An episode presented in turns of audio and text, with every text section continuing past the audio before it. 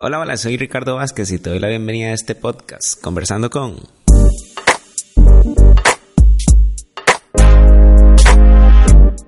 donde hablaremos de todo tipo de temas, tales como relaciones, amigos, experiencias de vida, testimonios, matrimonio, noviazgo y mucho más que sé que alguna vez has escuchado sobre todo esto, pero te garantizo que nunca lo has oído como aquí lo harás. Conversamos sin guion, sin preguntas planeadas, hasta sin pensar en el tiempo de grabación, porque lo que pretendo es hablar de la forma más normal posible y que todo fluya naturalmente, como si estuvieras aquí conversando con nosotros. Así que sin más preámbulo comenzamos este episodio en 3, 2, 1, ya.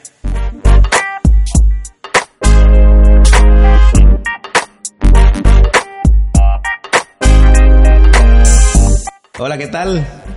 Aquí con mi estimado ingeniero Ani González. Bueno, ahí está haciendo ya publicidad también. Es importante aprovechar cada minuto. Cada minuto para este agrandar el nombre. Que no, la verdad ya lo tiene grande. Ya, ya gracias a Dios, este el renombre Es, es, es grande. Y, de hecho, este hagamos publicidad. Ah, ahí me, me diseñó la casa. Hace cinco años atrás, seis años atrás. Y no, y la verdad esa casa estoy, muy contento. La verdad, este... El, ¿Usted sabe qué me dijo el constructor? Constructora, para entrar ya en materia. Me dice, cuando tiemble, métase a la casa. No se salga. Eso me dijo don Armando. No se salga. Emma, meta a los vecinos. Y yo, ¿de verdad, Armando? Y sí, de verdad. Y no es cierto, la casa, gracias a Dios, quedó muy bien.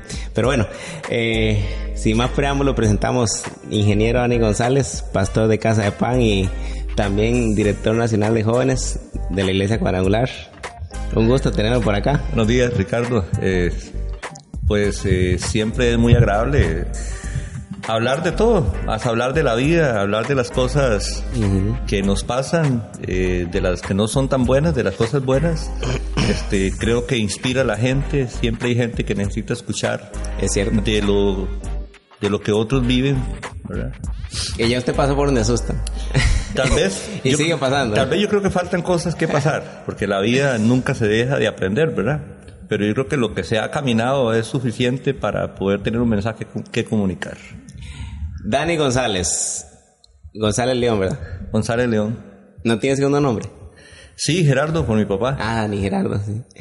Dani nace, es oriundo de Quepo, ¿verdad? Quepeño, 100% nacido ahí en la montaña del hospital de... Ah, usted en el hospital viejo, en digamos. el hospital viejo, El conocido el hospital viejo. Ajá. Este, podemos decir el año. Sí, modelo 1972. Ya, ya hay que devolverse bastante a veces Sí. para, así como cuando uno tiene que matricular, este, alguna clave o meterse en algo, ¿verdad? En internet, y uno dice, ¿cuál año es el mío? Me tengo que devolver y, Y ya veo que tengo que volverme un buen rato para llegarle al 72, ¿verdad? 1972. Sus padres también son oriundos de Quepos. Mis papás no, este, mi mamá es de origen puriscaleño y mi papá es de, él nació en Heredia, en el Monte de la Cruz de Heredia, pero se crió en el lado de, de la zona sur, este, en Cortés específicamente. Es decir, llegaron acá y los dos. Sí, se encontraron ahí esas cosas interesantes de la vida. Yo creo que eso es mucho de lo que cuando volvemos al pasado, de la gente que, que nos precede a nosotros, eh, no es gente nacida en Quepos, Ujú. es gente que vino de diferentes partes del país. Y yo puedo recordar, digamos, de mi papá que me contaba, mira, fulano es de Nicaragua, el otro es de Punta Arena, mira, aquel señor que vive allá, yo lo conocí en Cortés, mire, el otro es de tal lado. Entonces, cuando uno vuelve a ver hacia atrás, las generaciones que están detrás, yo creo que el Quepus del año, yo creo que el Quepus del 70 para atrás, Es gente de afuera. es gente que no es original nacida en Quepos. no, no, no tengo exactamente datos demográficos, pero por lo que uno conoce, Quepos fue, creo que un pueblo que se llenó de gente que emigró de otros lugares y llegaron acá a trabajar por temas de trabajo, creo. Sí, yo- y en el caso mío, mis abuelos también, este, es gente que no es nacida acá. Este, bueno, dos, dos ya partieron, pero los que están bien, bueno, esos también, este, no eran de acá. Los cuatro abuelos, digamos, no eran de acá. Ya mi mamá y mi papá sí nacieron por estos lados, pero como dice usted, este, Y casi todas las estadísticas andan por ahí. Todo el mundo tiene detrás, todos los que hemos nacido en Quepos tenemos detrás ese, eso en común, que el- nuestros papás, nuestros abuelos no fueron de acá. Dani va a qué escuela, aquí en Quepos. Yo estuve en la escuela oficial de Quepos y luego le cambiaron el nombre. Ya cuando iba a graduarme a, a, Corea.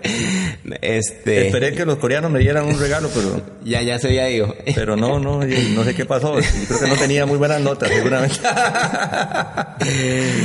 y creció en un barrio acá conocido como El Tajo, ¿verdad? Sí, sí, sí. La verdad que fue una niñez que uno no la vuelve a vivir pero que también la recuerda con mucha ¿Qué detallillos hay ahí de, esas experiencias? Del, del Tajo.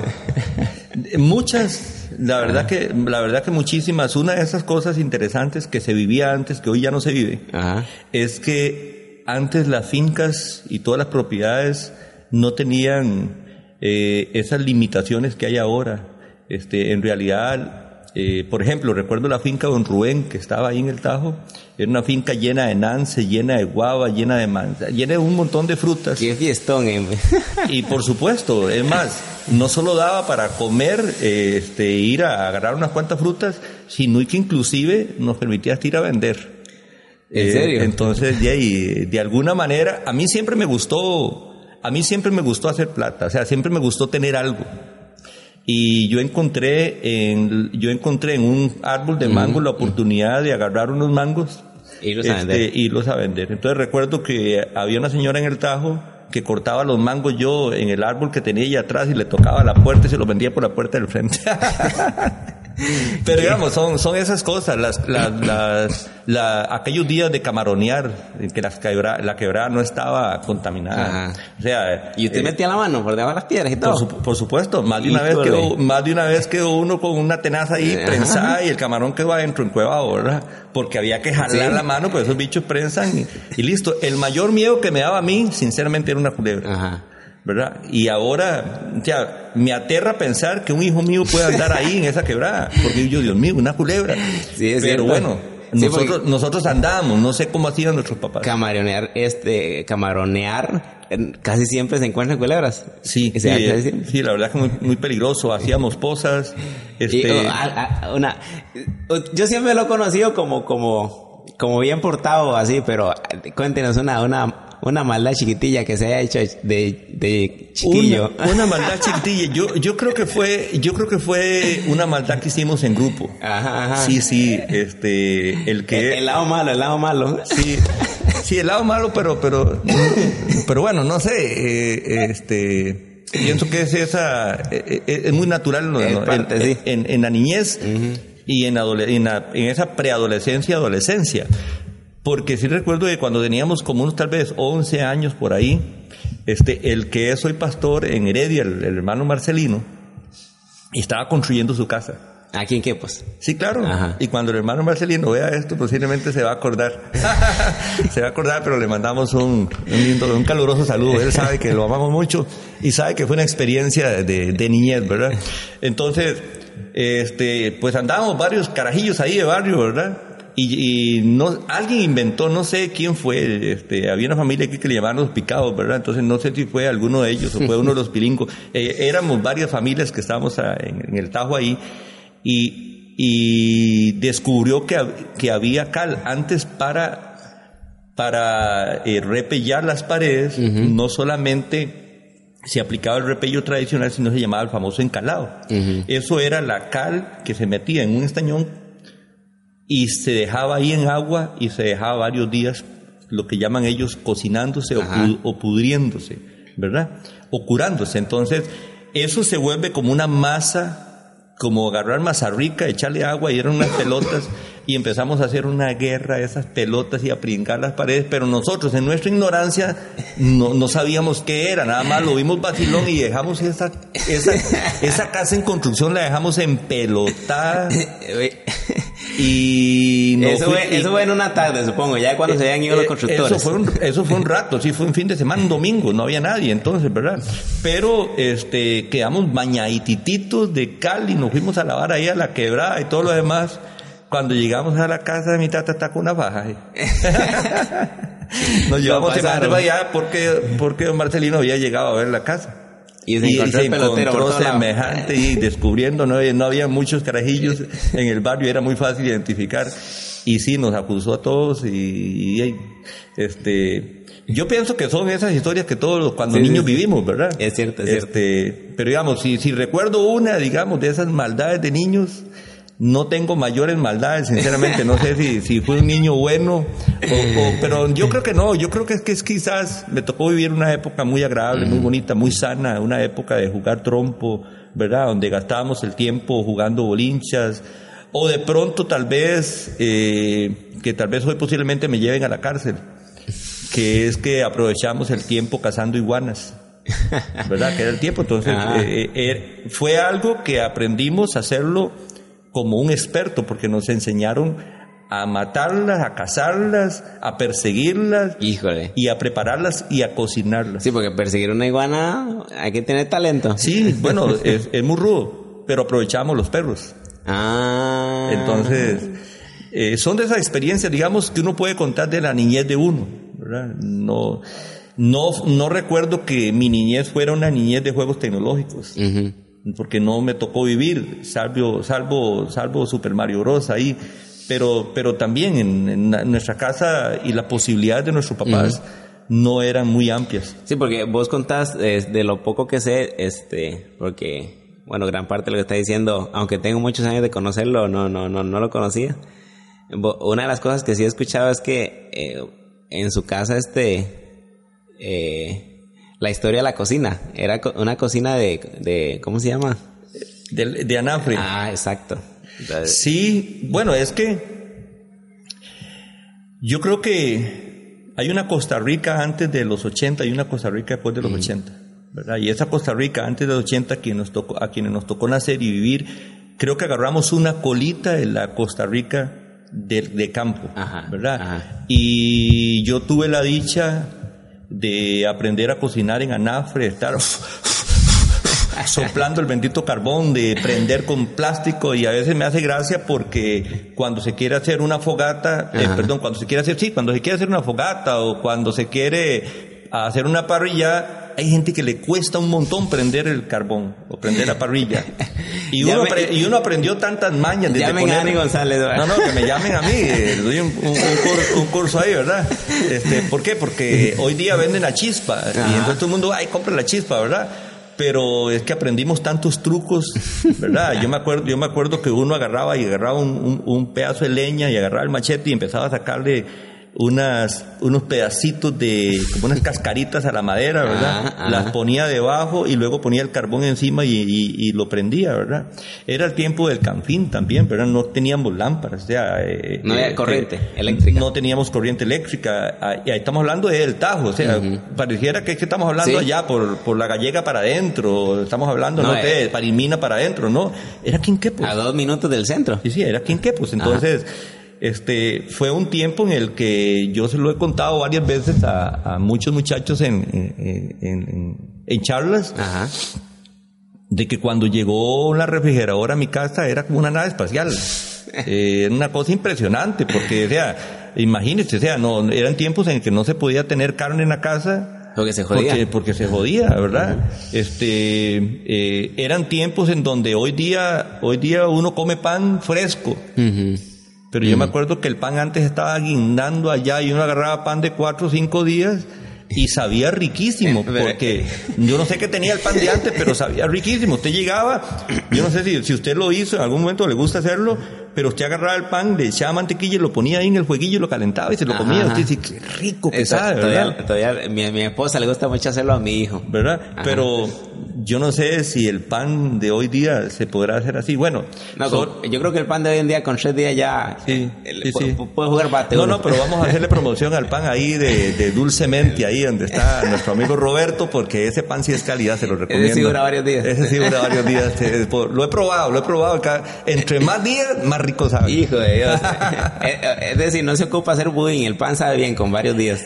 Porque normalmente, normalmente un pan con, con varios días lo que hacen la gente es hacer budín. Sí. Eh, pero ese no, ese no, ese no sirve para budín. No, no, no, ese, ese, ese no sirve ni para budín. Dani, entonces, este, 76 me dijo, nace. 72. 72.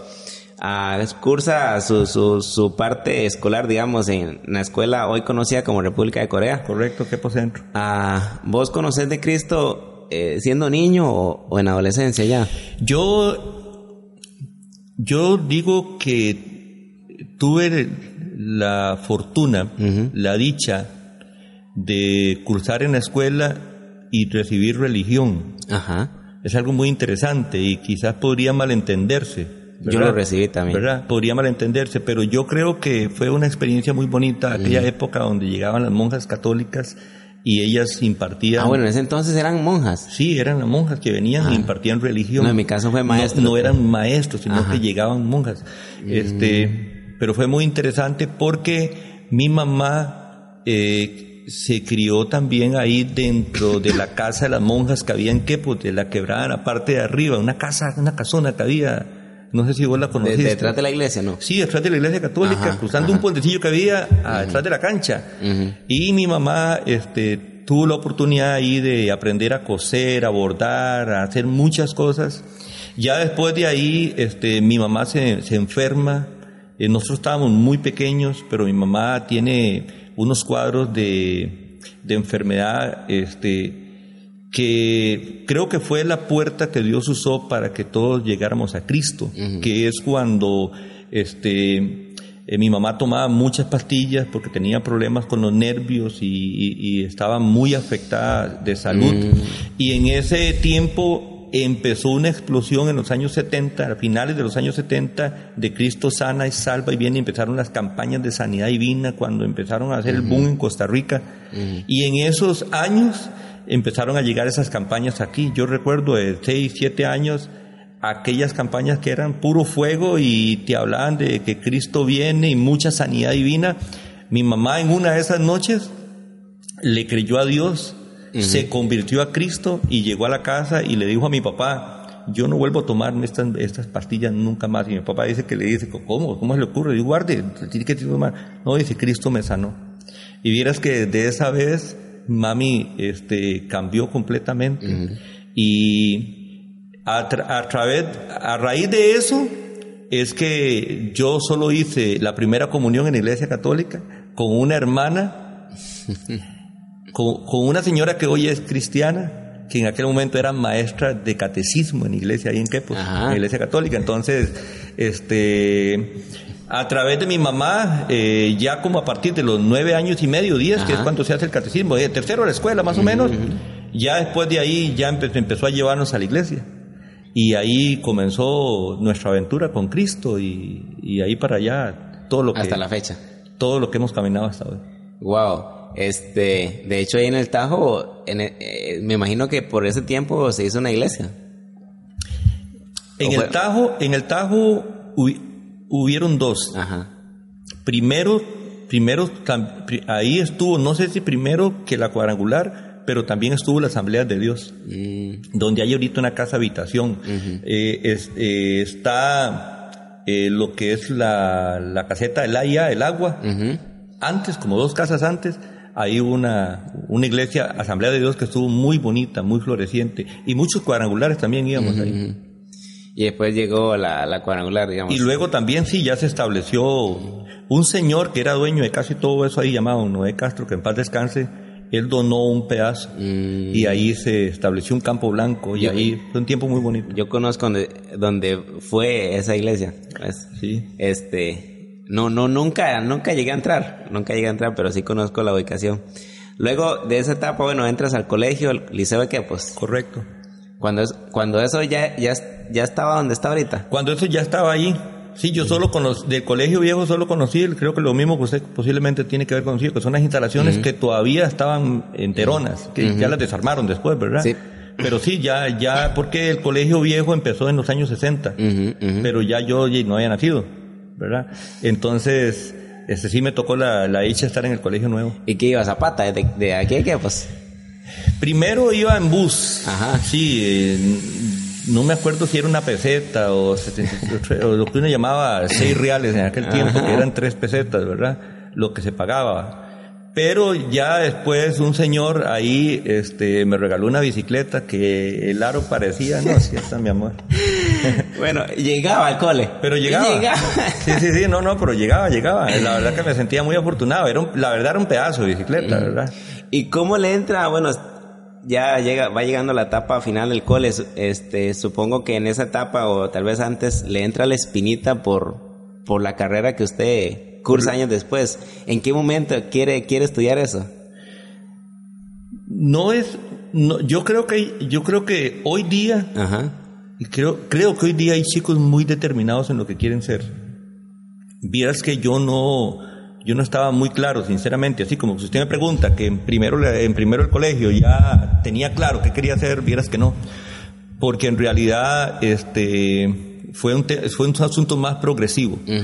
Eh, toda mi época colegial prácticamente este, fue empezar de abajo y empezar a subir, a subir, a subir a nivel académico.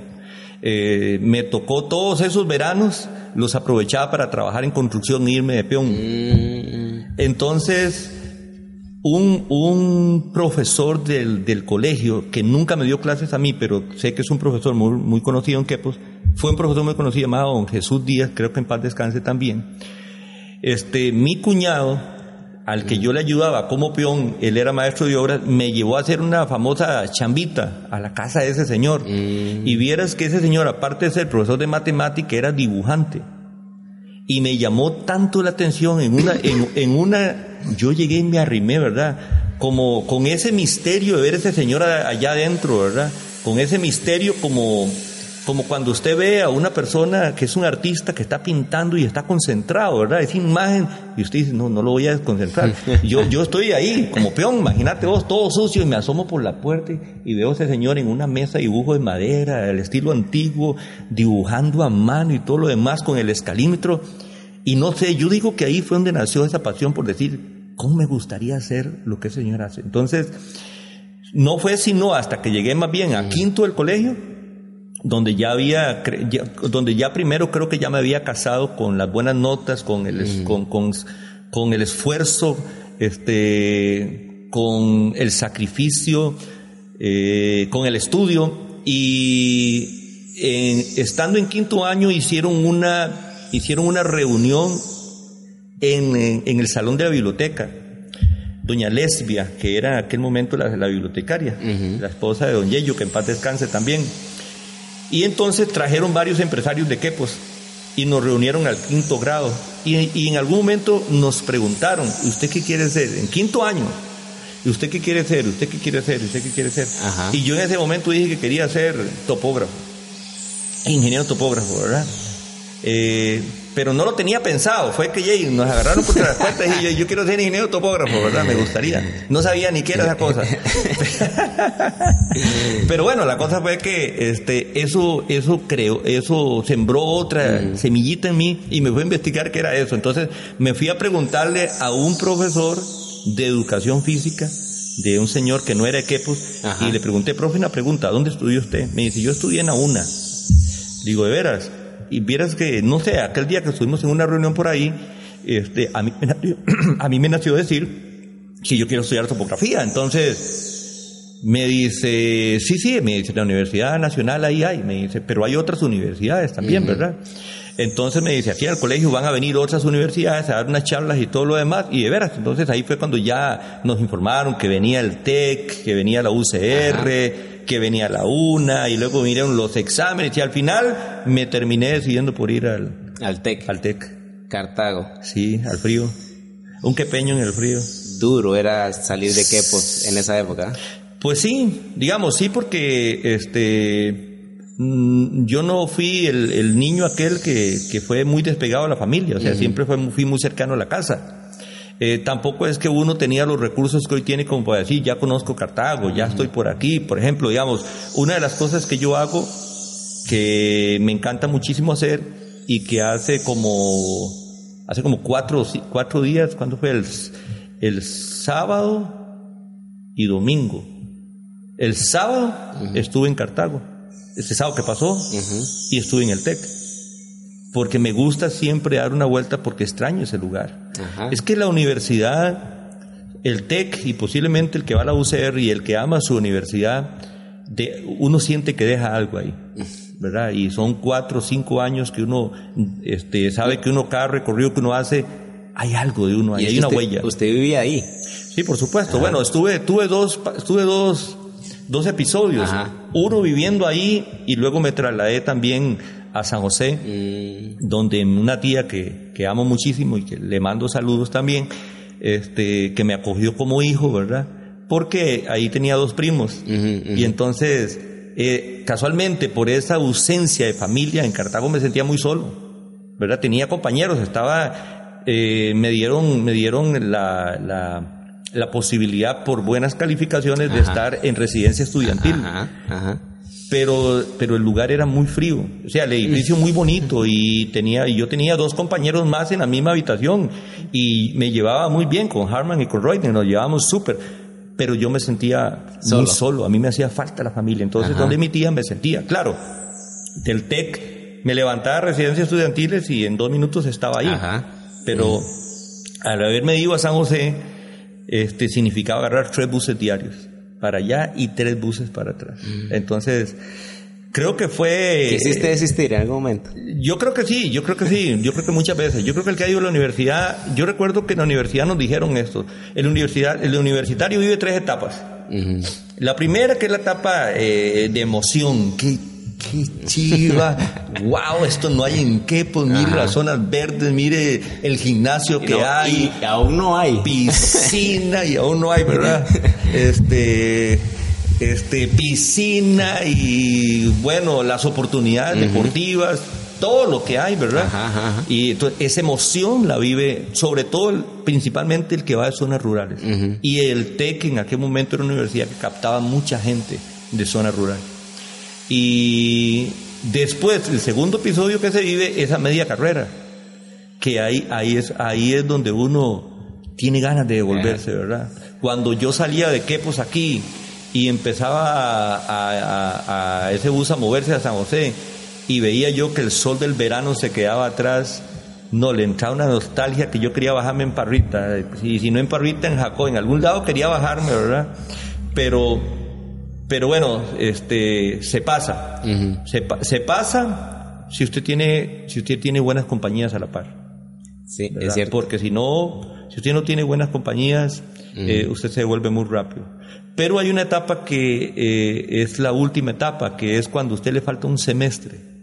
Cuando usted dice, mira, me faltan... al que, a ver cómo llega uno a este último semestre o a ese último cuatri, ¿verdad? Pero nosotros estamos bajo el semestre. Y entonces usualmente a usted le quedan casi siempre o cuatro, cinco o seis materias para ese último semestre. Por lo general son, son bloques y son cinco o seis materias. Pero es muy rudo porque son cierres de proyectos, son los cursos más bravos que hay. Entonces, uno, yo recuerdo, yo recuerdo porque sí me acuerdo perfectamente que yo me vi en el espejo en, allá en, San Rafael Arriba Desamparados, donde vivía con mi tía, me volví a ver al espejo una mañana y, y yo me Carga. Ya casi, ya, casi. Ya casi soy ingeniero, ¿verdad? Ya casi, ya casi, ¿verdad?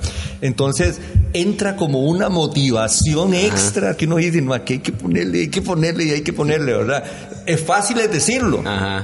Pero otra cosa es cuando ya empiezan a los profesores a socar y a exigirte más, porque el TEC tiene eso, mucha exigencia, ¿verdad? Entonces, por ejemplo, recuerdo que en ese último semestre había un profesor, este, don Elías Rosales, excelente profesor, un hombre eh, que inspira muchísimo, y le, dijimos en aquel momento, profe, ¿por qué no pasamos o pasamos el proyecto o pasamos el examen? Porque nos cayeron muchas cosas en este fin de semestre y todo está pegado. Y entonces esperábamos como que él nos dijera, bueno, sí, por lo menos pasémoslo un día para otro, hagamos algo. Pero no, ¿sabe qué nos dijo? Richard nos dice, una pregunta, dice, ¿qué hacen ustedes entre las 12 de la noche y las 6 de la mañana? no me diga que ustedes se acuestan a dormir en estos días, fíjate. ¿En serio? Qué sí, claro, sí, claro. Entonces, entonces ahí es donde uno entiende el concepto de palmadas, ¿verdad? Que ya se vivía, pero la vivía uno este, en el año, algunas, pero es que esa fue una semana de no dormir, tres días seguidos no dormir, así legalmente no dormir, era pasar con café toda la madrugada, con los compas, porque ya uno se motiva mucho. Eh, habían compañeros que vivían ahí en Cartago, entonces yo sí me iba a quedar algunas veces, no eran casas de lujo, eran casitas muy humildes, pero ahí nos íbamos a quedar para poder continuar proyectos, salir. Sí, sí, sí, avanzar, porque si no, no, no, te, no, porque si no, no avanza. Entonces, por eso te digo que cuando uno puede recordar lo que es la universidad, o sea, la universidad sigue ocupando un lugar muy especial en el corazón de uno y cuando yo, cada vez que yo tengo la oportunidad, dos o tres veces al año mínimo, yo paso por ahí y llevo a Daniel. Llevo a Danielito a pasear. Yo lo llevo para que él conozca. Y recuerdo que de la edad que está tu hijo, Así yo llevo a Daniel el TEC. Ajá. Eh, de esa misma edad lo llevo. Eh, Daniel conoce el TEC como... Lo conoce bien, lo conoce perfectamente porque, digamos, la última vez que fuimos, estuvimos ahí sentados este, en frente a la cancha ah, este, y le, le compartí de, experiencia. Yo, estuve, yo estuve en el equipo juvenil del TEC. este, deserté porque me pedían mucho tiempo y no me da tiempo a venir a Quepos. Entonces había que jugar de domingo a domingo. Y dije, yo, no, no, esta no es para mí, no puedo ver la novia. En ese entonces ya sí, claro, ya. con Dayanara. Sí, claro, ya yo, estaba con, ya yo estaba con Dayanara y entonces este, era o la novia o el fútbol. Y obviamente sacrifiqué el fútbol. Pero bueno, rompí una promesa, rompí una promesa porque cuando teníamos 11, 12 años por ahí en el Tajo, este, con unos amiguillos, habíamos hecho una promesa. Nosotros, según nosotros, ¿verdad? Éramos muy buenos jugando fútbol. Entonces, habíamos hecho una promesa de ver quién llegaba primero a primera división. Y yo llegué al TEC y, yo recordaba eso. Y yo estaba entrenando y estaba ahí en ese juvenil pensando en eso. Pero rompí la promesa y dije yo no, yo tenía que romperla porque es que si no, no venía Kepos. Y Kepos tenía, Kepos significaba para mí dos cosas muy importantes. En realidad tres. En realidad tres. Uno, el concepto de familia, ¿verdad? Eh, dos, mi novia, pero tres también, el, venir a servir a la iglesia. En ese entonces estabas en la, en la central, ¿en qué? Pues en la Estábamos en la cuadrangular central y para mí fue muy fuerte tener que salir cuando es la etapa en la que uno tal vez está como joven, ya, ya, ya ubicado, por así decirlo, es decir, ya estaba en el grupo de música, ¿verdad? Ya sabía tocar un instrumento, ya este dirigías el culto. Por supuesto ya estaba, ya ya me tenían ahí ya estaba en una posición de, de, de, ministrar de inspirar a la gente que siempre me ha gustado de, inspirar a la gente porque siempre he creído que la gente eh, en su gran mayoría llega a la iglesia y llega porque necesita algo. No necesariamente a veces es porque este está eh, muy clara de que la iglesia se llega a adorar a Dios, a casi, casi, tal vez no tengo estadísticas, pero mucha de la gente cuando llega a la iglesia llega por una necesidad. Entonces yo siempre he crecido con eso, que lo que yo puedo hacer desde el altar es inspirar a la gente y ayudarle a la gente a acercarse a Dios a través de la alabanza y la oración. Y en ese momento justo entra la universidad y ni siquiera es aquí, sino que hay que irse. Sí, largo de qué, pues. ¿Verdad? Entonces, en aquel tiempo, en aquel tiempo, eh, este, el pastor Bolívar este, siempre me dio la oportunidad de que cuando viniera a San José, no es, gracias a Dios, no fue ese tipo pastor de, posiblemente hoy día, en la línea que llevan algunas iglesias, no podría acercarme. Sí, a, a, ministrar, sencillamente llego y llego como visita pero no siempre me dieron la confianza, siempre creyeron en mí. Yo me esforcé siempre por guardarme para Dios donde quiera que estuviera y aún lo sigo haciendo, pero en aquel tiempo habían pastores también que por alguna u otra razón tenían sus dudas, ¿y este qué estará haciendo por allá? ¿Y cómo lo voy a subir al altar? ¿verdad? Entonces, no, gracias a Dios, eh, yo creo que Dios, como dijo una futbolista que escuché un día eso, hay algunos que nacemos como con una estrellita, dice, ¿verdad? Eh, yo creo que yo creo que Dios me ha amado mucho, ha sido demasiado bueno conmigo y siempre me ha puesto en gracia. Eh, eso siempre lo he visto. Wow, es que eh, este es una historia de día y no hemos terminado muy muy curiosa, muy muy curiosa y, y de verdad como dice usted, de verdad que sí nació con una estrellita. independientemente de todo lo que ha pasado, se han abierto las puertas necesarias para seguir avanzando. Y, y, tal vez no se han cumplido todas las metas o todos los sueños que, que tiene en mente, pero sí sé que la gran mayoría se han ido cumpliendo. Sí se van cumpliendo. Este, yo creo que eh, cuando yo recuerdo, eh, no sé si te acuerdas y no sé si el Liceo qué todavía lo tiene, el CTP, pero el, el, eh, escudo. Ajá, ah, que dice persevera vencerás. Persevera y vencerás. Sí, yo, yo, creo que es uno de los mejores mensajes que hay en los colegios de todo Costa Rica. Me parece que es uno de los mejores. Corto y conciso. Y... Corto, conciso, y es un mensaje muy, muy certero y muy profundo, porque la perseverancia lleva al éxito. no, no, no, no dice que no vas a fracasar en algo, no dice que no te va a pasar eh, nada, nada que, que, todo va a ser bueno, ¿verdad? Este, porque la vida, la vida nos ha golpeado, la vida nos lleva y nos acorrala, pero es para formar, para sacar de nosotros lo mejor, para formar carácter y, y yo creo que eso es lo que nos hace fuertes para ir conquistando lo que queremos conquistar. Terminas el TEC, te gradúas. Se acaba el TEC. Se acaba el TEC. Me acuerdo. Eh, año, ¿qué? 90, 90 96. 96. 96. 96. tenía 7 años yo. Imagínese, estaba aquí en la escuela. Estaba entrando a la escuela. Te quedas en San José un tiempo, tengo entendido, ¿verdad? Sí, te correcto. quedas este, eh, como puliéndote, digamos, ya en la carrera. Bueno, sí, porque es que en Quepos, este, en Quepos pasa como algunas carreras muy, muy, muy nuevas que existen hoy en el país por ejemplo, hay una de esas carreras que se llama mecatrónica. que en, pues no hay. Y, y, usted viene a qué, pues un muchacho hoy día viene a qué, pues y dice, mira, este, yo soy grabado en mecatrónica. ¿Y eso qué?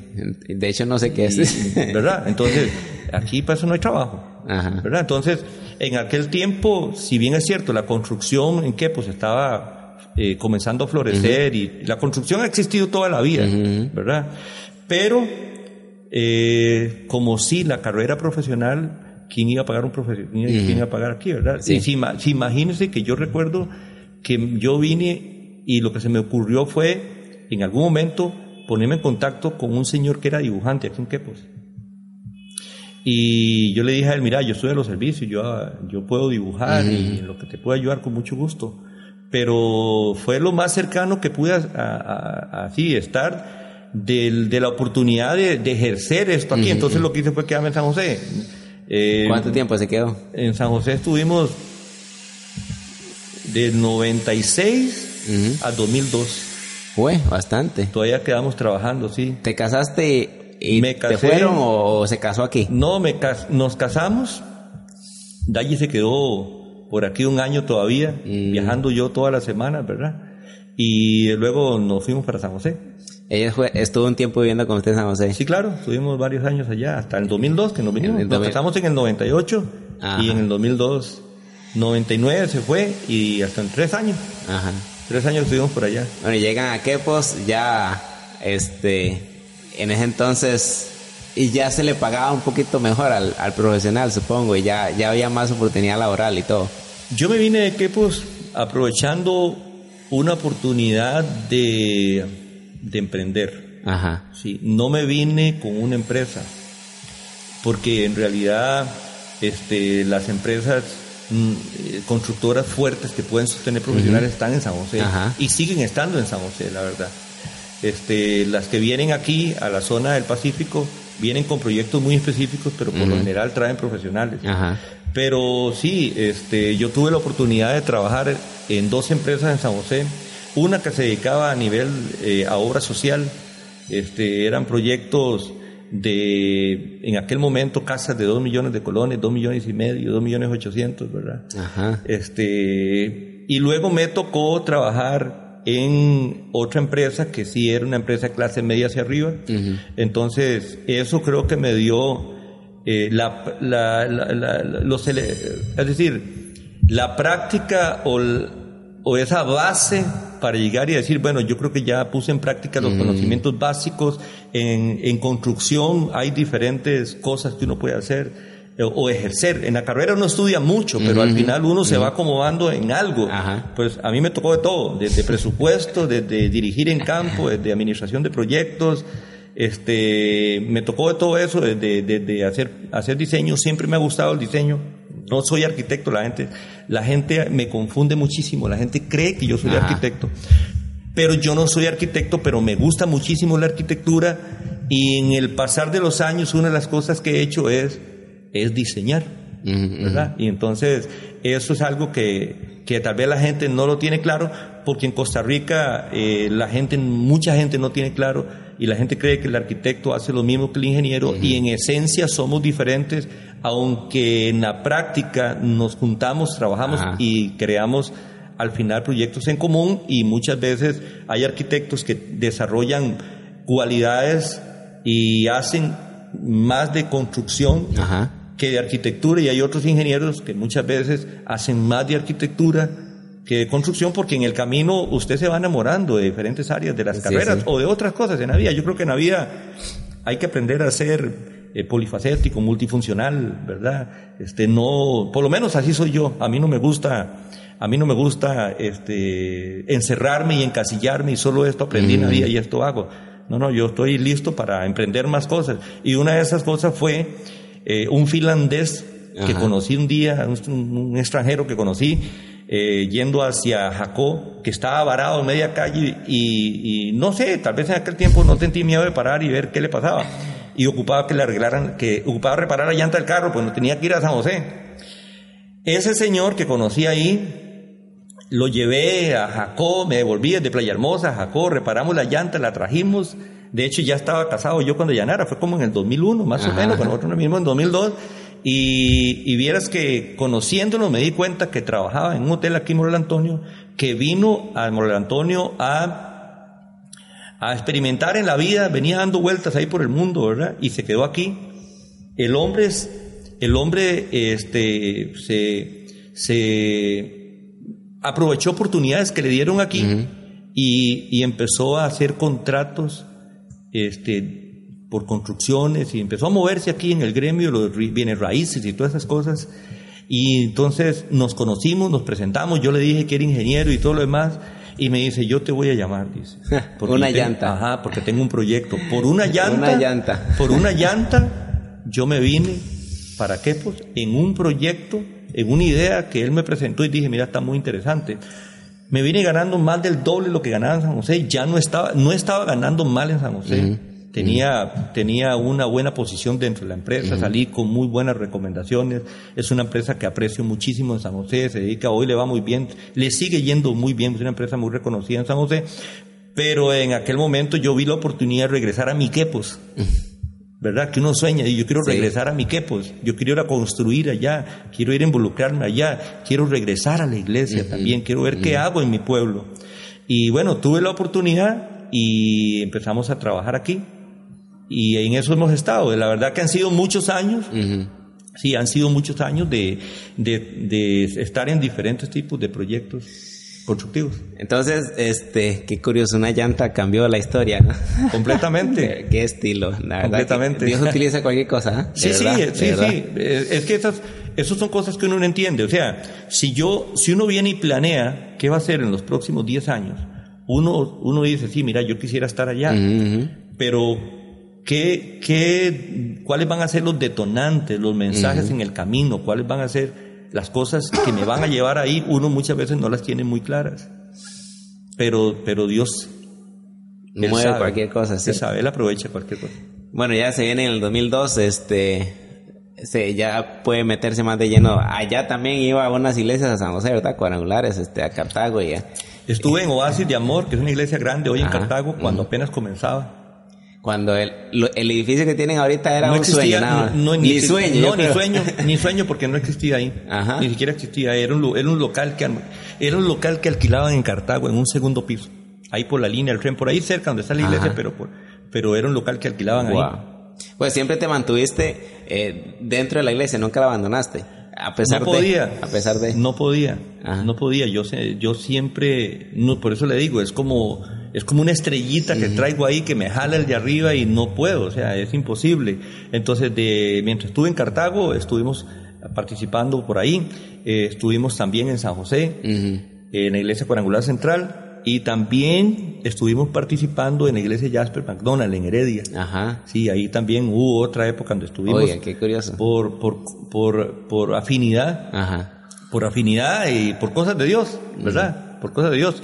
En, el tiempo de nuestra, creo que adolescencia y juventud aquí en Quepos, Hubo un momento en que tuvimos algunas algunos intercambios con los jóvenes de la iglesia de la Aurora Heredia. ¿verdad? A través de quien es hoy el pastor Gerardo Alán. Ajá, Aquí en pues entonces, este, ya cuando nos tocó vivir esa etapa de vivir en San José y todo lo demás, el pastor Gerardo estaba ya en Heredia. Donde, donde Jasper. Donde Jasper. Entonces siempre, siempre hemos tenido una amistad eh, estrecha, muy cerca y, crecimos aquí en el Tajo juntos también. Este, él fue en su momento este, un joven más de la iglesia aquí en el Cuadrangular en Quepos, entonces eh, esa, esos intercambios que hubo pues crearon una relación y entonces estuvimos un tiempo por allá también. Oiga, qué estilo. Participando. Hemos andado por más de un lado, ¿verdad? Cuando uno vuelve a ver para atrás uno dice, qué increíble, ¿verdad? Lo, que la vida... Wow. Luego, bueno, este, ya te vuelves acá, todo, todo muy bien. Y varios años después, este, Dios abre la puerta de, director nacional de jóvenes a 2000, ¿qué? 2016, ¿verdad? 2017. Ya me olvidó. 2017. 2017, finales, ¿verdad? 18, 19, 20. Sí, 2017. Finales. Sí, 2017 mediados, más bien. 2017 mediados, lo que pasa es que este sí se abre esa la pastora Amalia este me abre esa oportunidad, esa posibilidad y es comenzar a comenzar a ver qué hay. ¿Verdad? Este en realidad Costa Rica es un país pequeño y nuestra, nuestra organización no es una organización tan grande. Sin embargo, hablar de Costa Rica este, es hablar de siete provincias, es hablar de, siete, siete culturas o subculturas, costumbres. Y aún así, dentro de esas subculturas hay también más todavía cultura más abajo, digamos. Exactamente. Entonces, eh, eh, este, en, el, en, el, en el proceso de todo esto, una de las cosas que he aprendido es que este, el mensaje Dios es uno. El mensaje es uno. Solo hay un Señor, un Dios, un Salvador, una doctrina, no hay más. Pero sí hay muchas culturas. Y aún, aún dentro de nuestro país, la juventud está muy influenciada por la cultura, por el entorno, por la sociedad en el que, en el que crece. Entonces fue una de las primeras cosas que empecé a notar cuando cuando empieza uno a involucrarse, a ver qué están haciendo los jóvenes de allá, qué están haciendo los jóvenes del, del sur, del norte, y empieza uno a, notar que hay, que aunque Dios sea uno, tienen diferentes formas de hacer las cosas, tienen diferentes formas de, de, amar a Dios, de agradar a Dios, de sus, sus estrategias de trabajo y todo cambia. Entonces, eh, creo que ese primer semestre fue un semestre para apenas comenzar a conocer un poco. Conocer esta la realidad, nacional, digamos. Sí, sí, empezar a conocer la realidad nacional porque empezando que no sabía ni quiénes estaban a cargo los jóvenes en cada zona, ¿verdad? En algunas zonas no había tampoco, ¿verdad? Y es como eh, empezar a investigar a ver qué hay. No, no, no había mucho, o sea, yo siempre he estado involucrado en el Ministerio Juvenil y, por ejemplo, la época del 90, el año 2000, que fue la época de mis 18, digamos, a los, a los 28, 30 años, fue una época donde hubo un movimiento juvenil en Costa Rica este, que no solamente nos llegó a nosotros como iglesia cuadrangular, sino que afectó al país. En aquella época estaba un movimiento que se llamaba Fuerza Juvenil, en el cual estaba involucrado una persona que hoy eh, se conoce mucho en Latinoamérica, que es Sixto Porras. Sixto Porras y, y, otro joven muy emprendedor en aquel momento, eran jóvenes pastores este, iniciaron un movimiento nacional. era, era apellido Rosales el otro, y habían otros. Milton, pero no, Milton Rosales. Yo no sé si era Milton Rosales, o, sí, no recuerdo. Yo sé que era apellido Rosales, ah. pero esa gente empezó un movimiento que hacían conciertos en la Plaza de la Cultura. Yo no volví a ver en mi vida que el movimiento juvenil en Costa Rica haga conciertos en la Plaza de la Cultura. Wow. Porque, porque de esa época, Ricardo, de esa época, sinceramente, como que el, el cristianismo juvenil en Costa Rica se ha escondido. Pareciera que está escondido. Y no volvió a pronunciarse. Y eso es algo que a mí me interesa muchísimo que nosotros recuperemos, que seamos un modelo, que salgamos de las cuatro paredes. Entonces, cuando uno, cuando uno ve para atrás experiencias que uno, que uno ha vivido, este, de donde uno ha salido, de donde Dios le ha permitido pasar, es lo que entonces, conociendo lo que hay a nivel de organización, este, uno dice, este, bueno, creo que este es el rumbo que hay que tomar. Entonces, eh, este, en esas pocas palabras que, que, dices, tu línea de, de, acción, digamos, son este, eh, una de las principales es no abandonar la iglesia, sino expandirnos como iglesia, al punto tal de que, que se note que los jóvenes de la iglesia, este, o por lo menos impacten más afuera de las cuatro paredes. Sí, es que, es que casualmente, digamos, de... no sé qué pasó en el camino, pero centralizamos todo, toda actividad, la centralizamos en cuatro paredes, ¿verdad? Todo lo metimos en las cuatro paredes. Obviamente estos años, estos últimos dos años, y usted lo sabe, han sido años de entrenamiento juvenil, han sido años de agarrar algunos temas que han sido claves. 18 y 19. ¿Verdad? Han sido, han sido, han sido para para tratar de, de, poner en la mesa cosas en común, no tanto no tanto cuál es la ropa que hay que vestir como cristianos, no tanto cuáles son los cantos que hay que entonar en cada iglesia, porque esa no es la línea, ni será nunca mi línea, empezar a decirle a una zona en el país, mire, es que eh, usted tiene que, ustedes tienen que vestir de esta manera, es que los juntos de los jóvenes en Costa Rica, la iglesia cuadrangular, en todo Costa Rica, el sábado a las seis de la tarde, todos tenemos que empezar el culto a las seis de la tarde y tenemos que estar unidos en el mismo momento celebrando un culto. Yo creo que esa no es la intención de este director. Yo creo que la intención de este director es entrenar a los líderes juveniles para que ellos puedan desarrollar su trabajo en su zona, dirigidos por el Espíritu Santo. Cada zona tiene una necesidad, lo que hablábamos, cada país, cada zona de nuestro país tiene un lenguaje, tiene una cultura, tiene subcultura, tiene costumbres, tienes cosas que no, no lo puedes, no puedes decirle a los jóvenes de la zona sur, este, mire, ustedes tienen que vestir como los jóvenes de San José y tienen que cantar lo que cantan los jóvenes de San José. O usted no puede decirle a la gente de San José, a los jóvenes, mira, ustedes tienen que vestir como viste la gente de Guanacaste y cantar lo que canta la gente de Guanacaste. No es eso. Pero yo sí creo que el movimiento cuadrangular en Costa Rica eh, perdió mucho protagonismo. La iglesia cuadrangular en Costa Rica en sus orígenes tuvo mucho liderazgo, fue una iglesia líder, pionera en Costa Rica, una iglesia que conquistaba. Aquí en Quepos, aquí en Quepos, las iglesias cuadrangulares que hay y las iglesias no cuadrangulares que hay en los años 80 fue, fue porque vinieron pastores con sed de conquista que, no se, que no se limitaron porque, porque vinieron a pastorear una iglesita ahí en Quepo Centro, sino que dijeron, mira, vamos a abrir un campo blanco en el Cocal, plantaron una iglesia, vamos al Tajo, plantaron una iglesia, vamos a Manuel Antonio, donde estamos nosotros aquí, plantaron una iglesia, vamos a Londres, plantaron una iglesia.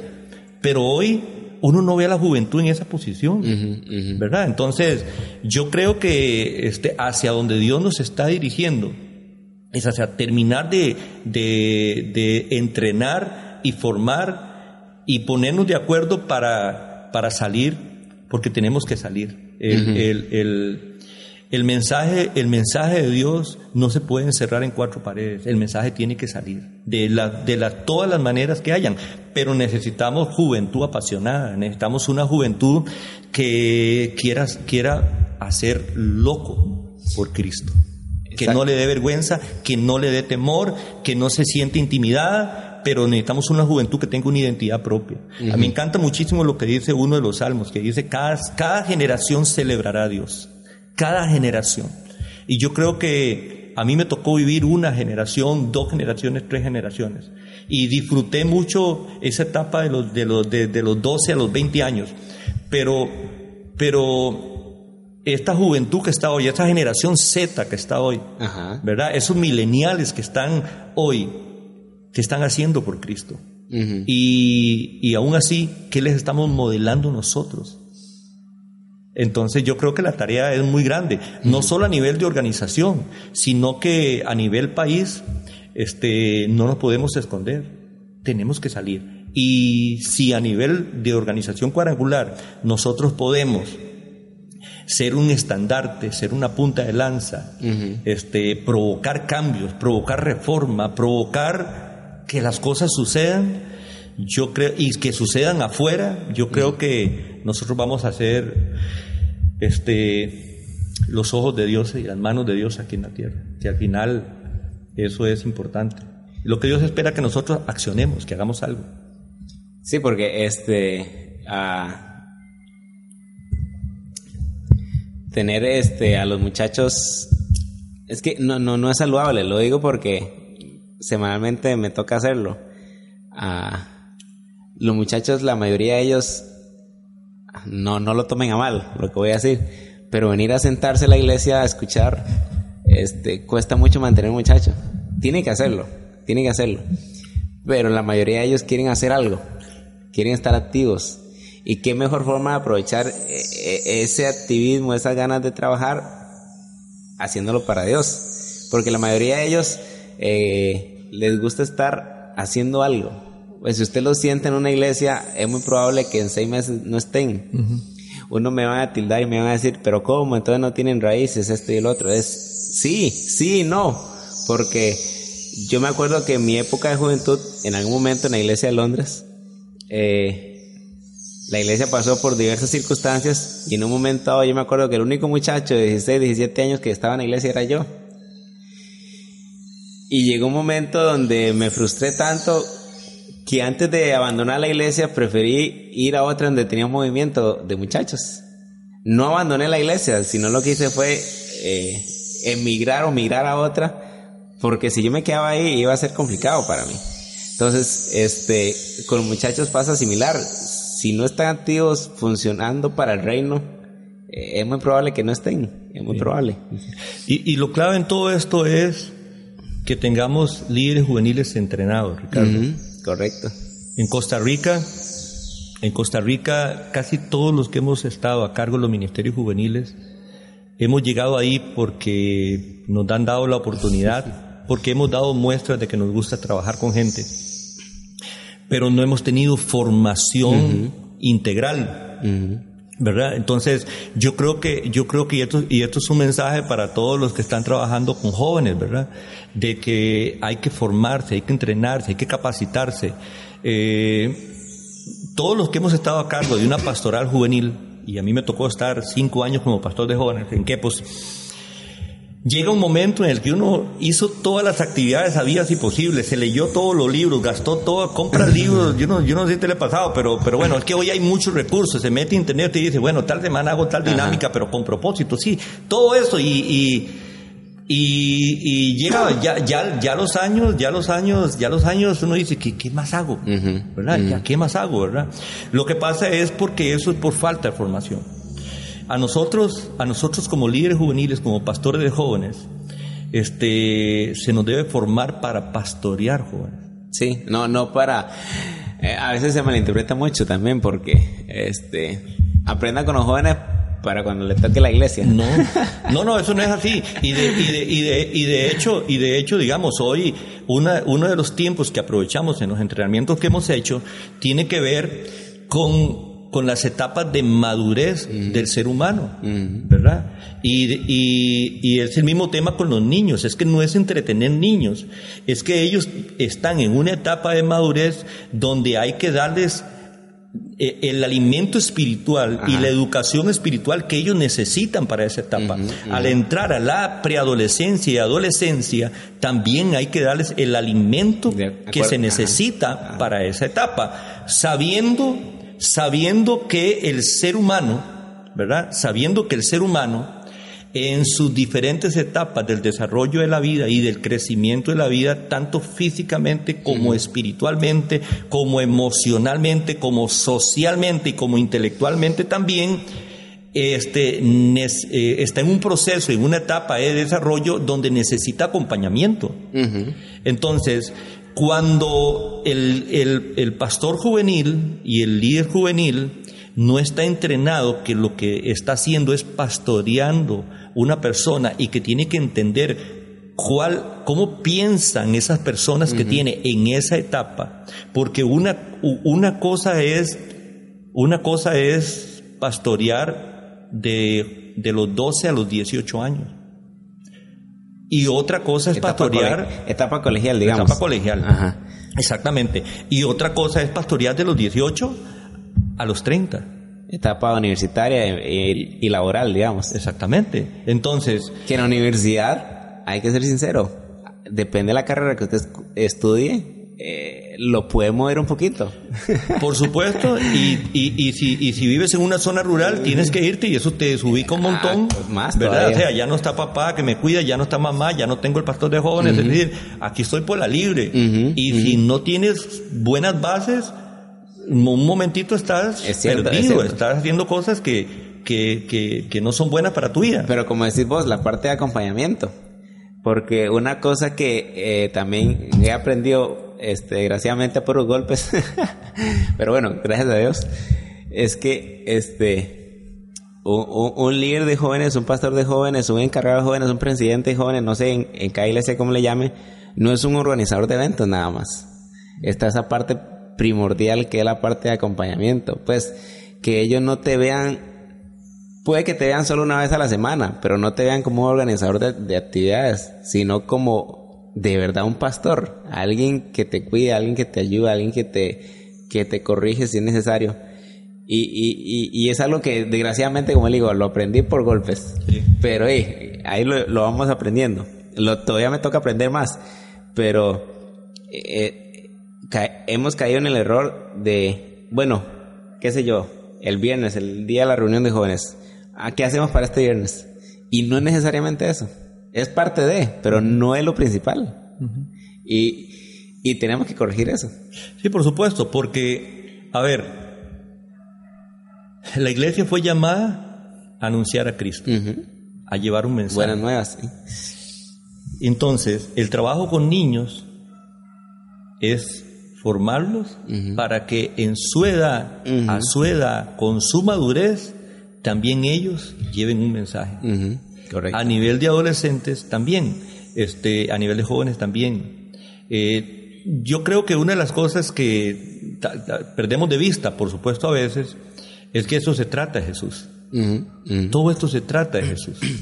Y si todo lo que hacemos no va enfocado a que Cristo sea exaltado, a que Cristo sea presentado, eh, nosotros solamente estamos haciendo eventos involucrados en actividades, pero no estamos haciendo lo que fuimos llamados a hacer, que es llevar el Evangelio, que es anunciar el Evangelio, hacerlo con cada generación, con las posibilidades que cada generación tiene, pero hay que, hay que ir ahí. Yo creo que eso es una de las cosas que, que debemos, creo que reenfocar y direccionar.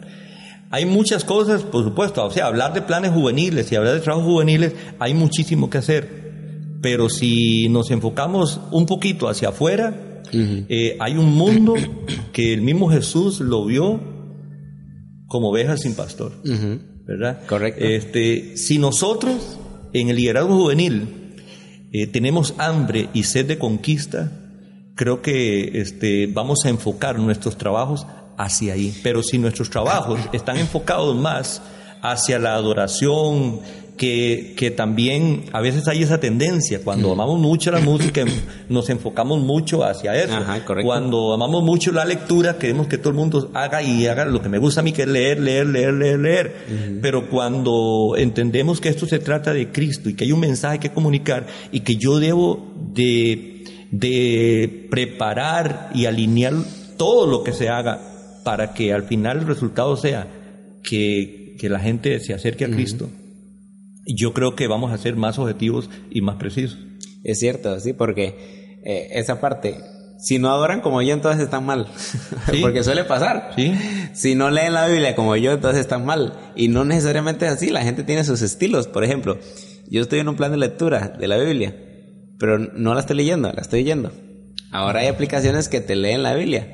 A que ¿Qué mal cristiano soy? No sé, pero creo que encontré el método correcto para poder leer bien la Biblia. Y, hay gente que tiene su estilo, es, forma de buscárselo. Pero ¿cómo encontramos el estilo de la gente? Mediante las relaciones. Si no nos acercamos, si no nos damos cuenta de sus necesidades, sus fortalezas, este, no va a ser posible el trabajo juvenil. Porque si nos acercamos a través de una, solo una predica por semana, no vamos a avanzar. No, no y hay, digamos, por eso que es importante el entrenamiento. Este, en la palabra están los pasos que hay que dar. Y si nosotros, hay, hay cosas muy básicas, digamos, podríamos citar que nosotros necesitamos hacer discípulos. Y solo, solo, solo, eso es, solo eso es un tema aquí, dedicarnos otro, otro día solamente a hablar qué es hacer discípulos, ¿verdad? Porque eso es algo que, que tal vez no está mucho dentro del, plan de trabajo de los ministerios juveniles.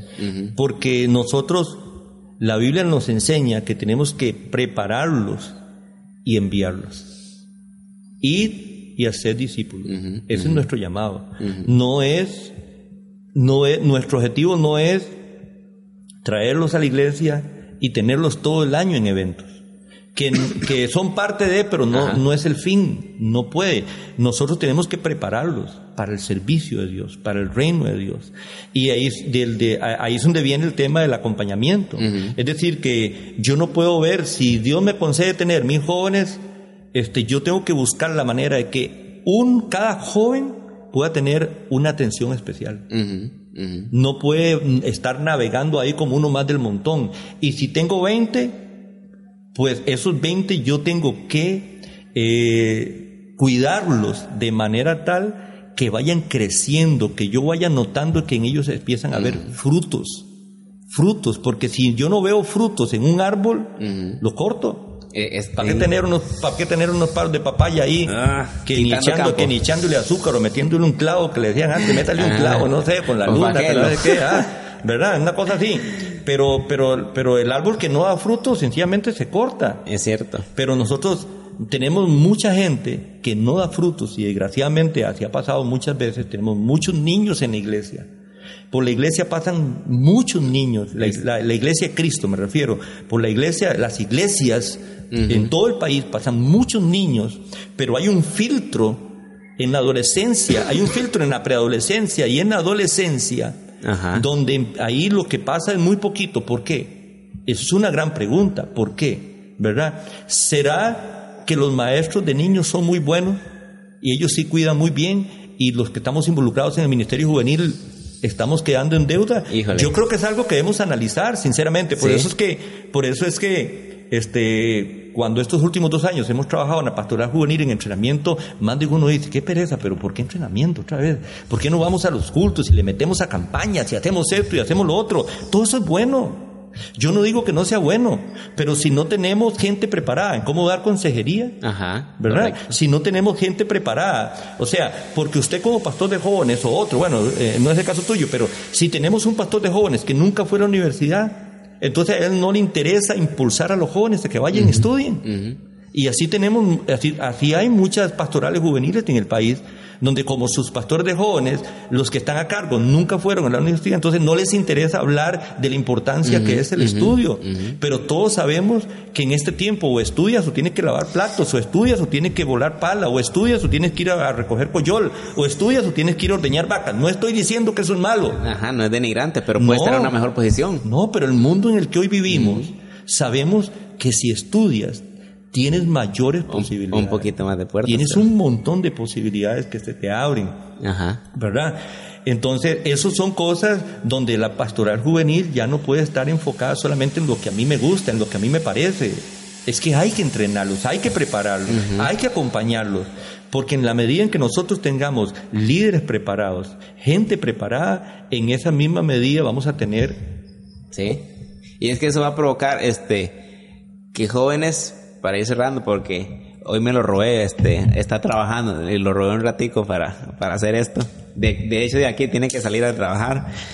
Este, si, si, si, si cumplimos todos esos tópicos, vamos a crear también adultos menos frustrados. Lo digo por un ejemplo, porque si un adulto tiene familia y tal vez se dedica a un tipo de estos trabajos que mencionamos, no quiere decir que son denigrantes, pero económicamente no les va a ir muy bien. Entonces va a provocar frustración a nivel familiar y son posibles parejas que van a entrar en problemas y a nivel de iglesia tal vez vamos a perder gente por esas situaciones. Entonces, si alguien este opta por tal vez este prepararse un poquito más cursos, carreras universitarias, lo que sea, va, va a tener una mejor estabilidad. Entonces, va a ser una persona que en lugar de recibir ayuda, más bien va a ayudar a otros. Y entonces van a ser adultos este no sin problemas, pero tal vez con un poquito menos de, complicaciones en su vida familiar, emocional y, en la iglesia van a rendir mejor. Sí, es que te abre posibilidades, Ricardo el estudio abre posibilidades.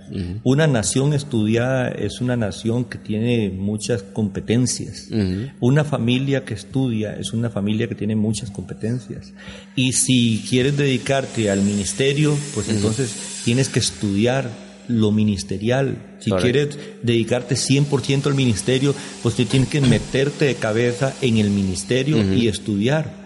Y no este, ser una persona nada más que lo que vaya saliendo, eso voy viviendo, lo que va pasando. No, porque cuando uno ve este, la biografía del apóstol Pablo, el apóstol Pablo fue un hombre estudiado. Por eso, por eso es el que más este, literatura nos dejó en el Nuevo Testamento, pero, pero es un hombre estudiado.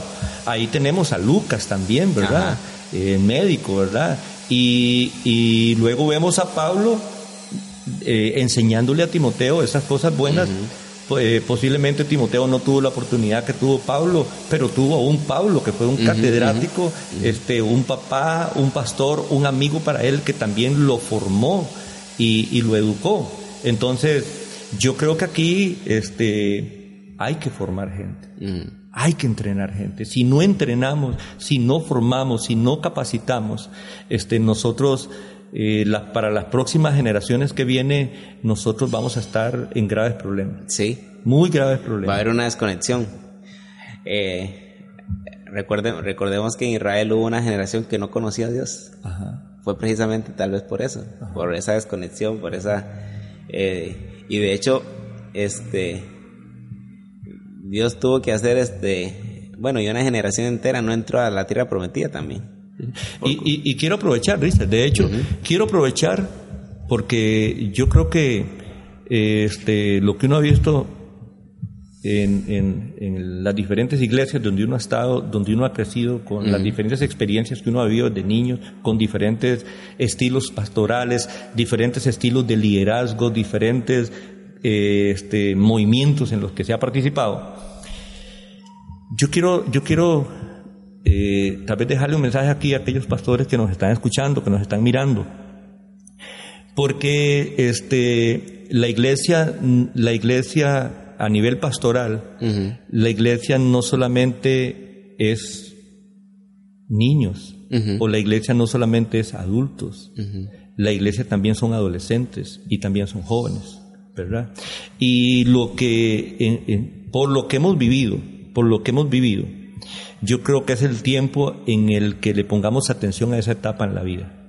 ¿Verdad? Lo tildamos de que son, de que hay rebeldía, pero todos pasamos por ahí. Eh, es cierto. ¿Verdad? Y aquí estamos. Eh, los tildamos de que, de que no tienen plata, pero, pero eh, el, evangelio no centra su mensaje en plata, no, no ese es el punto. El punto mío es que, este, cuando estamos cuando estamos planeando trabajar con la iglesia local, que es otro tema, es otro tema muy amplio, pero cuando estamos planeando, yo creo que hay que, hay que conectar generaciones. Y eso es lo que yo quisiera dejarle este mensaje a los pastores que están escuchando esto. Y si usted es un líder juvenil, este, que usted pueda llevar este mensaje. No podemos seguir trabajando los ministerios de niños, los ministerios de jóvenes, adolescentes y los adultos. No podemos seguir trabajando este, sin, sin, sin tener un eje central que nos una. Es decir, este, si, si, se trabaja con niños, hay que hacer de los niños discípulos que discipulen niños. Este, esa misma línea hay que mantenerla a nivel de adolescentes y jóvenes para que cuando lleguen adultos tenemos una iglesia que no, que no carece eh, y que no está dividida tampoco. Hay que conectar generaciones. En este tiempo, en este tiempo cuando uno ve las iglesias, cuando uno analiza las iglesias, se da cuenta que las generaciones no están conectadas. De que Dios quiere, de que Dios quiere, y es, la, oración de Jesús, Padre, que ellos sean uno como nosotros somos uno. Pero las familias, llegamos a las iglesias y la estructura que tiene la iglesia manda a los jóvenes por allá, los adultos por allá, los ancianos por allá, y la iglesia no, no unen. Es cierto. La iglesia divide. Y Cristo quiere que seamos uno, pero, pero no vivimos. Entonces, no, las iglesias, este, en su gran mayoría, no todas digo, pero en su gran mayoría, las iglesias no planifican juntos. Es decir, el, el año laboral de la iglesia debe iniciar con una planificación de lo que estamos hablando ahora aquí, eh, en esta reunión esta semana a nivel pastoral. Tenemos que sentarnos a, soñar juntos. Correcto. Que soñemos juntos. Y que no sigamos soñando aisladamente. En cada departamento, no, no, No, no, porque es que casualmente ese concepto de departamento fue el que nos dividió. Y ese concepto de departamentos es el que yo personalmente creo que ese concepto de departamentos hay que quitarlo porque no es el concepto de departamento, es el concepto de iglesia. Y no, no trabajamos por, no deberíamos trabajar por departamentos, deberíamos trabajar por, por Cristo, eh, eh, por causas, eh, por programas que estén enfocados a, y si en algún programa coincidimos, si lo planificamos juntos en algún programa, coincidimos jóvenes, niños y adultos, eso sería, eso sería fenomenal. Eso sería fenomenal, porque ahí hay Ahí hay que, ahí hay que llegar. Tenemos que llegar y sí es posible. Yo creo que sí es posible, pero depende mucho de lo que, de lo que no es lo que yo quiera, sino de que casualmente el estarse entrenando, el estarse involucrando, y yo pienso que eso es otro mensaje que hay que darle a la juventud, Ricardo, es que, a ver, en serio, eh, si usted cree, si yo considero que ya lo sé todo, ya, ya me enterré. Pero cuando yo tengo hambre y sed de aprender más, cuando yo tengo hambre y sed de crecimiento, yo, yo, yo también busco otros liderazgos, no, no necesariamente líderes cuadrangulares. No necesariamente solamente la cuadrangular, si, me entiende, porque tenemos grandes líderes a nivel nacional y a nivel internacional, también a nivel cuadrangular, pero también la Iglesia de Cristo va más allá de la cuadrangular. Y también hay muy buenos líderes en otras iglesias que cantan otra cosa que yo no canto, pero es que eso no significa que, que, eso no es el cristianismo, ¿verdad? Que, que, viven en otro mundo, sí, estamos totalmente de acuerdo. Pero el rozarnos, el salir a otros congresos, el, el, el, el, ah, el leer, el, el tener hambre de conocimiento, eso nos permite seguir creciendo, porque tenemos que seguir creciendo. No, no hay otra manera de seguir inspirando. Si yo crezco, yo sigo inspirando, porque, porque esa es una de las cosas que yo creo que debe provocar un líder. Jesús lo hacía. Inspirar, inspirar. Y eso es algo que yo espero seguir haciendo hasta el día que me muera. Poder ser de inspiración para alguien. Empezando por mi casa, quiero, quiero seguir siendo inspiración para mis hijos y para mi esposa. Eh, eh, Ingrid me dice algo muy curioso. Nunca lo he dicho en público, pero una de las cosas este, que, que ama, por así decirlo, más es esa parte de que dice que yo le transmito inspiración. Dice que el día que yo le deje de transmitir eso, va a, estar en problemas.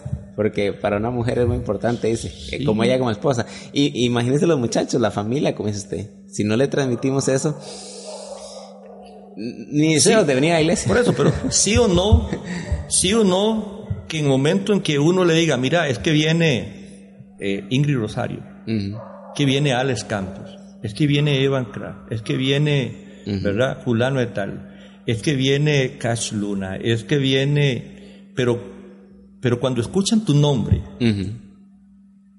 ¿qué siente la gente? Buena pregunta. ¿Me entiende? ya, no es un tema de egos, porque aquí no estamos construyendo nombres. Pero cuando la gente escucha el nombre de Dani González, ¿qué siente? ¿Me entiende? Entonces yo digo, Señor, ¿qué estoy provocando yo? ¿Qué, qué, estaré provocando? Yo quiero provocar cosas buenas, yo quiero provocar buenos comentarios, yo quiero provocar lo que, lo que Jesús provocó. Jesús, Jesús no solo provocó mover multitudes, que querían tener lo que Jesús estaba dando, que eran sanidades, que era inspiración, que todo eso. Jesús también provocó roncha. Correcto. Jesús también provocó gente que este, lo llevaron ahí a, la cruz. Estaba en el destino, pero lo llevaron a la cruz fueron usados, pero lo llevaron a la cruz. Wow. Pero bueno, yo espero que yo, yo, yo creo que ya no es necesario ir a la cruz. No nos vamos a quitar que la gente nos critique por cosas que hagamos. Y yo estoy seguro Y no tengo la menor duda que habrá gente que a nivel país posiblemente mi estilo de liderazgo no le guste. Pero no tengo ningún problema con eso. Es que el estilo de Jesús tampoco le gustó a mucha gente, ¿verdad? Pero sí tengo claro, digamos, de que si debo inspirar más que, que críticas. ¿Verdad? Debo, inspirar un poquito más. Entonces, yo creo que es algo que tenemos que, llevarnos de aquí, es cierto, de esta conversación, de que siempre, siempre los que están atrás se fijan a los que van adelante, ¿verdad? Y yo hoy, hoy tengo pastores que admiro mucho, hay personas que admiran mucho. Hace unos días atrás nos hicieron este ejercicio. Escriba cinco nombres de cinco personas que admiras, pero así. Y hay gente que tiene problemas porque no admira a nadie. ¿Verdad? Entonces, este, yo tengo personas que admiro muchísimo y aprecio muchísimo dentro y fuera del país y, y yo, si quiero dejar una huella, es una huella de inspiración, ¿verdad?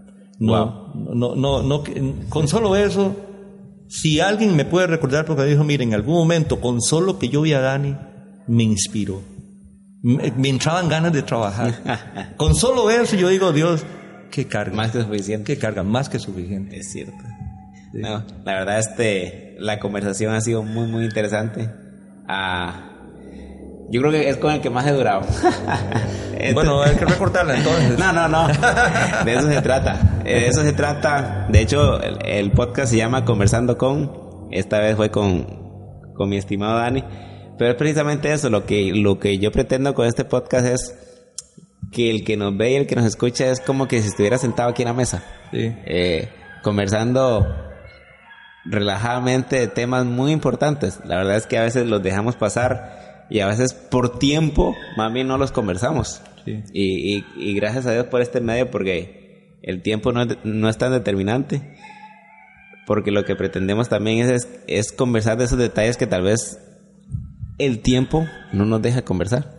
Sí. Y, y, poder este, transmitir algo que, que tal vez en una preca, ah, por tiempo, vuelvo a decir la palabra, no, no, se puede, no se puede compartir. Y de verdad, muchas gracias por, Con mucho gusto. por, por estar acá. No creo que sea la última, es la primera, pero no creo que sea la última. No, hay muchos temas, Ricardo, hay, muchos, temas hay muchos temas que tocar. Este, hay varias gente que sabe que a mí siempre me ha gustado el tema de la radio. y, cuesta, en realidad cuesta porque hay que como ir escuchando la voz de Dios y ir haciendo, ¿verdad? Ir haciendo. Este, pero yo creo que en algún momento de todo esto Dios te, también te va a ir llevando y de pronto quizás en algún momento también se puede abrir otras oportunidades para hacer más cosas. Correcto. ¿Verdad? ¿Por qué? Porque en realidad hay muchas cosas que conversar, hay mucha gente que, que este, hace ese gran esfuerzo que está haciendo usted porque toma tiempo, eh, porque realmente hay que sacar tiempo para todas estas cosas, pero hay que provocar diálogo, hay que provocar conversación. No hay muchos programas en el país. Obviamente la gente lo que quiere escuchar es de otras cosas, ¿verdad? Pero si nosotros estamos involucrados en esto, este, tenemos que hablar de las cosas que nos apasionan, que nos interesan, ¿verdad? Posiblemente si hay un, uh, posiblemente si hay un tema de ingeniería y arquitectura, pues hablaré de ingeniería y arquitectura, ¿verdad? Pero ahorita, ahorita tiene que ver eh, con las cosas de Dios, con las cosas del reino, ¿verdad? Y por lo menos aquí le dejamos un poquito de semblanza de lo que hay en nuestro corazón, Exacto. ¿verdad? Y, y yo espero eh, no haberles entretenido en ese viaje que tal vez están haciendo ahí en el carro, ¿verdad? Porque este, yo los escucho cuando ando en viajes largos, ¿verdad? Porque mientras estoy trabajando algo ya me interrumpen y le pongo pausa y me, pierdo en la conversación. Pero bueno, para los que están escuchando esto, este, esperamos haberlos eh, inspirado ¿verdad? y motivado. Muchas gracias, Dan. Mucho gusto. Nos vemos más adelante. Sí. Esto ha sido todo por hoy. Estamos para servirle. Hasta luego. Saludos a todos. Saludos.